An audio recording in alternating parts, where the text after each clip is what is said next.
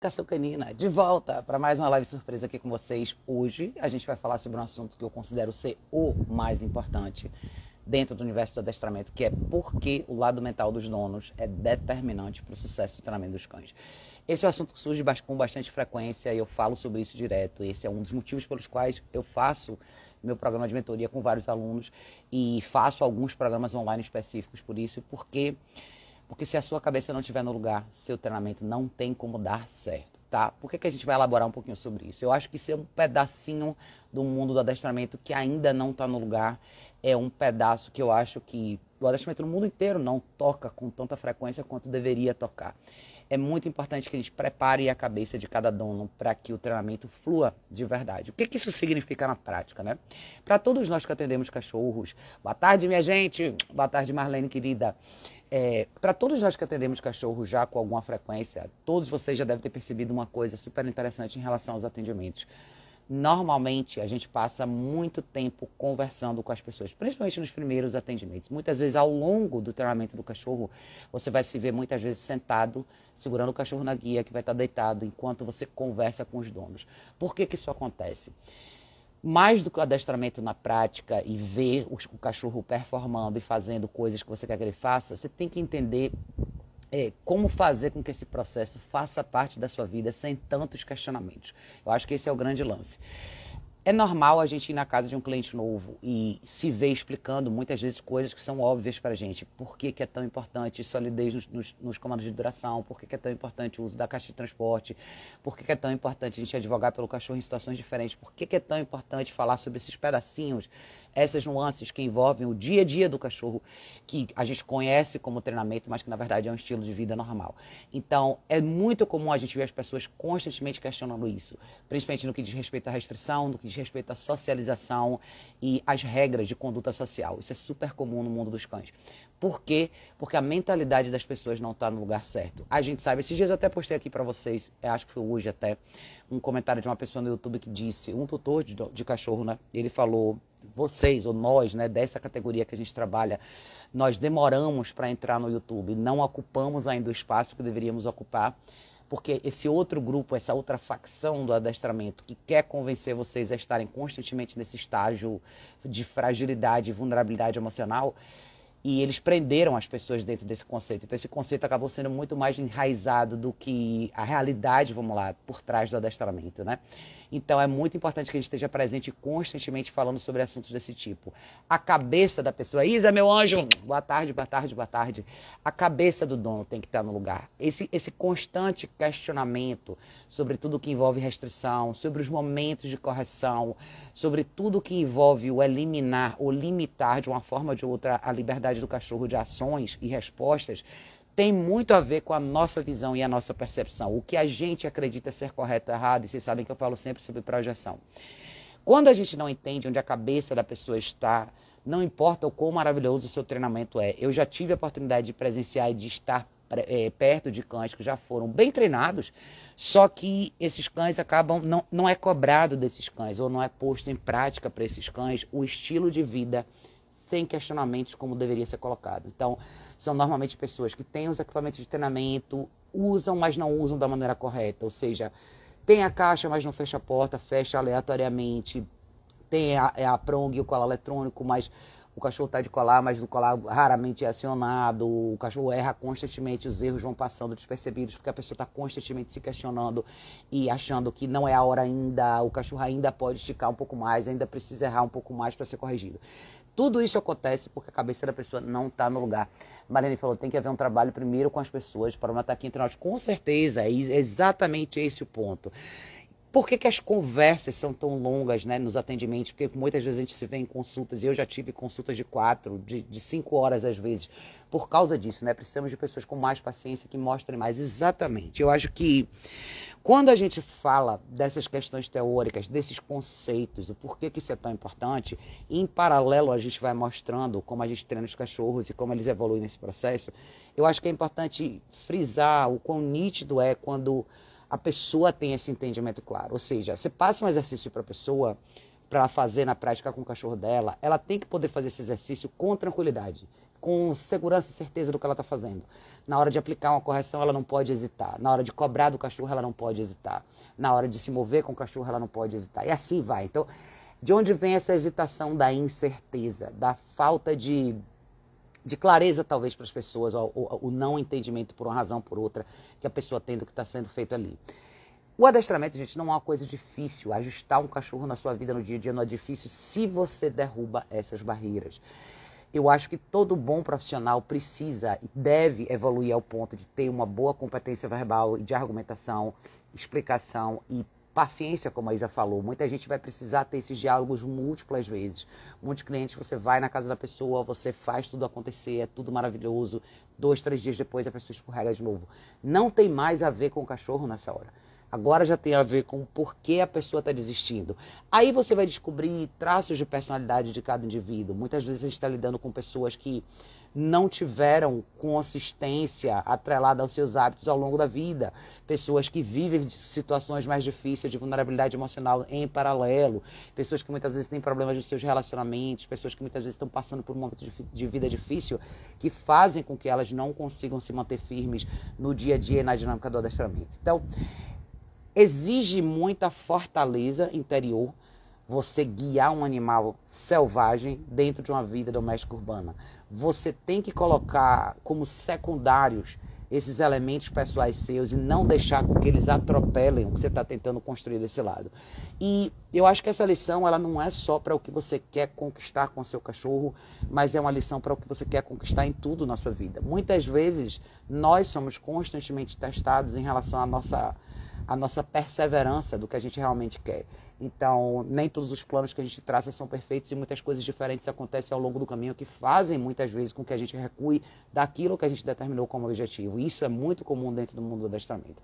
Todo mundo começa muito forte, muito firme, todo mundo está muito afim de fazer, mas quando as pessoas entendem que isso é um período longo, é um período que vai exigir mais de você a longo prazo, muita gente desiste. É muito comum, é por isso que existem tantos cães para adoção. Muita gente investe no cachorro, compra milhares de coisas, faz um monte de planos e por alguma razão, por outra, desiste. Às vezes a vida acontece, a pessoa troca de emprego, perde o emprego, separa casa, muda de cidade e quando você vê tudo desmoronou ao seu redor. É importante que a gente se mantenha firme, por isso que eu digo, se você enxergar o adestramento como uma tarefa do dia a dia e, e um estilo, uma forma de viver com seu cachorro, você não vai ter tanta dificuldade assim, porque você não vai se questionar com tanta frequência. Isso vai ser meio que automático para você é a fase inicial de instrução, a fase de limpeza dessas instruções, que é colocar o cachorro à prova em várias situações, corrigir o cachorro quando a situação se apresenta e viver com o cachorro. Se a gente pudesse simplificar, seria mais ou menos isso. Mas tudo isso acontece se você sabe separar o que acontece com seu cachorro com o resto da sua vida. Da mesma forma que muitas vezes a gente passa por situações pessoais mais difíceis, e mais você tem um trabalho, ainda assim você tem que trabalhar todo dia, ainda assim você tem que fazer essas coisas. Assim, a gente tende a não enxergar isso pelo lado de trabalho, porque é uma obrigação intrínseca, mas se a gente pegasse qualquer outro compromisso que a gente faz com a gente mesmo, seja fazer dieta, melhorar seu corpo, ir para academia, fazer exercício, nada do que acontece na sua vida pessoal deveria interferir nisso daqui, porque são todos os objetivos que você traçou para você. Por que, que as pessoas fazem, conseguem, vamos lá, existir e se manter firmes no trabalho, mas não em todo o resto. Porque o trabalho não depende de você, é uma determinação que alguém colocou em você, versus uma determinação que você colocou para você mesmo.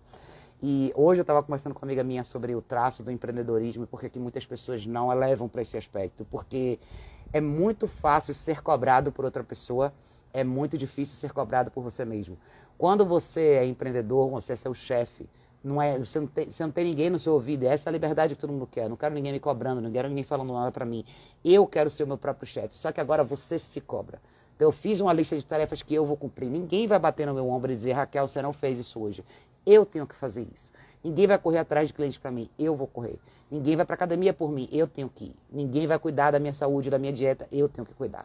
E o adestramento é mais um item dessa lista. Então, por que, que ele é tão difícil? Porque ele revela um pedaço da personalidade das pessoas que a gente não enxerga. E muitas vezes isso é mais nítido no trabalho. Então, no trabalho a gente não tem opção. Ou a gente faz ou a gente perde o emprego. Mas na vida pessoal é uma escolha nossa ser cobrado. A gente tem que aprender a se cobrar e, e olhar para o próprio cachorro como um reflexo disso. Eu acho que o cachorro mostra isso com muita facilidade. Deixa eu ver o que a Marlene falou aqui. Marlene falou, não consegue porque é falta de atitude. Consigo mesmo, exatamente. Isso é um trabalho que a própria, a, própria pessoa tem que trabalhar em si mesma. Dá trabalho, mas é o teste da tolerância. Com certeza, com certeza. Quando a gente se cobra, eu acho que o resultado é muito melhor. Todo mundo quer viver essa tal liberdade, que é muitas vezes, tá, gente, projetada no cachorro. Muito dessa liberdade que as pessoas querem querem viver, elas tentam expressar isso através do cachorro, que é não quero meu cachorro solto, quero meu cachorro correndo livre, não quero ter que botar meu cachorro parado, não quero ter que prender meu cachorro, não quero ter que corrigir o cachorro. Isso é de novo aquela projeção do que a gente quer. Só que a gente esquece que para isso a gente tem que se cobrar. O cachorro não tem como se cobrar. Então a gente tem que cobrar o cachorro. Mas o que o cachorro te mostra é o resultado do que você se cobra. Então, se o cachorro está falhando, é você que não está se cobrando o suficiente. E o que, que faz uma pessoa ter fortaleza para se cobrar? É essa certeza de eu tenho um objetivo, é aqui que eu quero chegar. E eu não vou deixar com que nada atrapalhe o meu objetivo. Então, se eu tiver que colocar de lado um pouco dos do meus problemas emocionais, da minha instabilidade, de como eu estou me sentindo agora e meu psicológico não está exatamente no lugar, eu tenho que poder colocar isso de maneira secundária para cá, para que eu consiga manter isso aqui andando. Eu acho que uma dica legal é assim: todo mundo vai ter problema na vida, todo mundo vai ter situações de instabilidade ou situações que estão fora do nosso controle. Mas você sabe que você tem coisas na sua lista que estão absolutamente dentro da sua habilidade de performar todos os dias. Todo mundo tem a possibilidade de fazer uma série de coisas todos os dias, independente de qualquer coisa. Todo mundo tem a possibilidade de fazer algum tipo de atividade física todo dia. Todo mundo tem a possibilidade de determinar um horário para dormir e acordar. Todo mundo tem a possibilidade de determinar quando vai se alimentar e como. Muitas vezes isso é variável, mas ela existe também. E muitas vezes eu tenho como determinar o que eu vou fazer com o meu cachorro aquele dia. Por mais que o meu dia seja limitado, eu não estou falando das mesmas opções todo dia, mas manter um certo ritmo de, de, de, de instrução e resposta que você quer que o seu cachorro seja familiar com, tá? Então, você tem que se prender ao que você pode controlar versus o que você não pode. A vida sempre vai ter uma gama de coisas que estão fora do seu controle. Todos os dias até você morrer. Se você esperar que você vai controlar tudo, você vai pirar, tá? E eu não quero ver todo mundo pirando e enlouquecendo por aí. Eu acho que se você fizer esse exercício mental, você vai começar a entender que tem coisas aqui que eu consigo fazer. Se eu eliminar todos esses questionamentos, ou pelo menos entender por que, que eu tenho esses questionamentos e aonde estão as respostas, fica mais fácil fazer essa lista aqui acontecer todos os dias, independente da tormenta que esteja acontecendo do lado de cá. É fácil? Claro que não, tá? Claro que não, nunca vai ser. Mas é um desafio, é um teste importante. Então, o que, que acontece nas consultas, o que, que acontece muitas vezes nas aulas, são essas conversas. Muitas vezes o profissional tem que entrar e tem que expor o que o dono não está vendo em relação a ele mesmo. E o cachorro sempre vai ser um espelho do que ele não está conseguindo ver. Eu acho que todo mau comportamento do cachorro expressa de uma forma ou de outra a inconsistência e a falta de motivação que muitas vezes o dono está tendo ali do lado de cá. Então, uma consulta é isso. É, mesmo a consulta presencial, tá, gente? Eu tenho falado da, da, da parte online para vocês, porque muito disso pode ser feito online. Eu acho que muita gente se beneficiaria de ter um processo desse, muitas vezes, de diálogo, mesmo que seja à distância ou presencial, antes de pôr a mão no cachorro e fazer as coisas na prática. Pode ser feito em paralelo? Absolutamente pode. E até deve com as pessoas que estão no lugar certo. Mas eu acho que pensem bastante sobre isso, tá? Muito da mentalidade do, do, do, que acontece na cabeça da pessoa vai definir o quão rápido esse cachorro vai evoluir. Se perguntem por que os profissionais têm sucesso tão rápido com os cães porque a cabeça deles já está pronta para isso. Um bom profissional que já passou por esse processo pessoal e individual antes, entende com muita clareza por que, que a coisa flui desse jeito. Então, ele não para, ele não se questiona, ele não fica constantemente olhando e tentando imaginar o porquê que ele não deveria fazer o que ele está fazendo. Ele sabe o que ele está fazendo, ele faz. Então, isso faz com que o cachorro, fum, suba que nem, um, que nem uma nave na evolução e suba muito rápido. E isso ajuda demais. Só que em paralelo, você tem que agora levar o dono do cachorro. Então, é nesse pedaço que eu gostaria de ver mais profissionais atuando, é nessa parte aqui que eu queria ver mais conversas, mais diálogos e mais explicações, até para que a gente empodere de fato as pessoas, para que elas não eternamente precisem de um profissional do lado. Eu sempre fui a favor de ver donos andando sozinhos. Eu tenho essa veia, eu gosto de aprender as coisas até um certo ponto com alguém e depois fazer, porque é só assim que você se põe à prova, né? A gente fala bastante de colocar os cães à prova, mas a gente tem que se pôr à prova.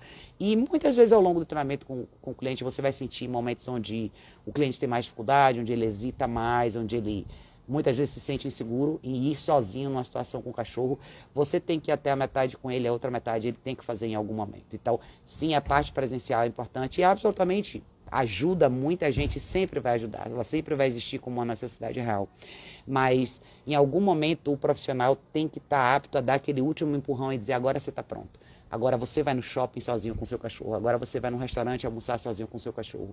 Agora você vai levar o seu cachorro na casa de, de um amigo e você vai manter ele quieto. Agora você vai receber uma visita na sua casa e vai manter seu cachorro estável. Porque o gosto disso é maravilhoso. Quando o dono tem a oportunidade de experimentar isso, é totalmente diferente de qualquer outra coisa. Então, ele tem a oportunidade de sentir que ele, de fato, conquistou o processo início, meio e fim, sem que ninguém estivesse do lado. Eu fico super feliz quando eu vejo Muitos de vocês colocando isso por aí, mostrando o sucesso de vocês, muitos de vocês que nunca necessariamente tiveram um adestrador do lado, alguns tiveram, mas por um período de tempo mais curto, outros andaram sozinhos, e isso eu acho que é o, o grande objetivo, é o meu grande sonho de ver no mundo do adestramento as pessoas que conseguem elevar para esse patamar e desfrutar desse sucesso sozinhos, porque todos vocês podem fazer mas muitas vezes é aqui, é na cabeça da gente.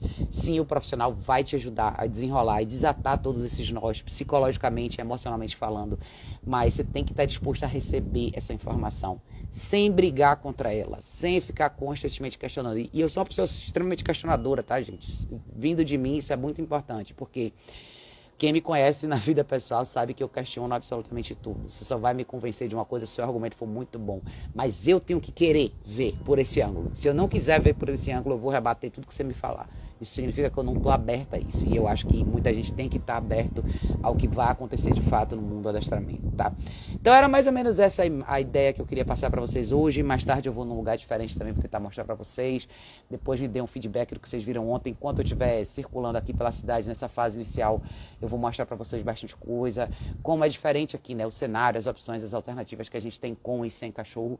Eu acho que isso é válido para vocês entenderem também que sim, Existem diferenças de cenário, de países e cidades diferentes, mas vocês vão ver mais para frente que o coração do adestramento, assim, a raiz dele é sempre a mesma, né? E o que eu vou colocar em prática aqui é tudo que eu sempre coloquei em prática no Brasil. Então vai ser legal mostrar. Enquanto isso, eu vou mostrando todos esses pequenos capítulos, tipo um vlogzinho para vocês, tá? Mas é isso, gente. Se vocês quiserem propor ou sugerir outros temas, é, fiquem à vontade para deixar aqui nos comentários. Eu quis esclarecer um pouquinho mais sobre isso. E se vocês tiverem dúvidas específicas sobre esse processo, podem deixar também. Eu faço bastante mentoria com vários alunos e eu acho que é interessante passar um pouco desse processo para vocês. É muito legal, parece bobagem, mas não é. Isso faz uma diferença gigantesca na forma como essas pessoas vão tocar a vida para frente com seus cães. E eu quero muito que isso se prolifere mais no mundo do adestramento. Todos vocês profissionais podem fazer um bom trabalho nesse sentido.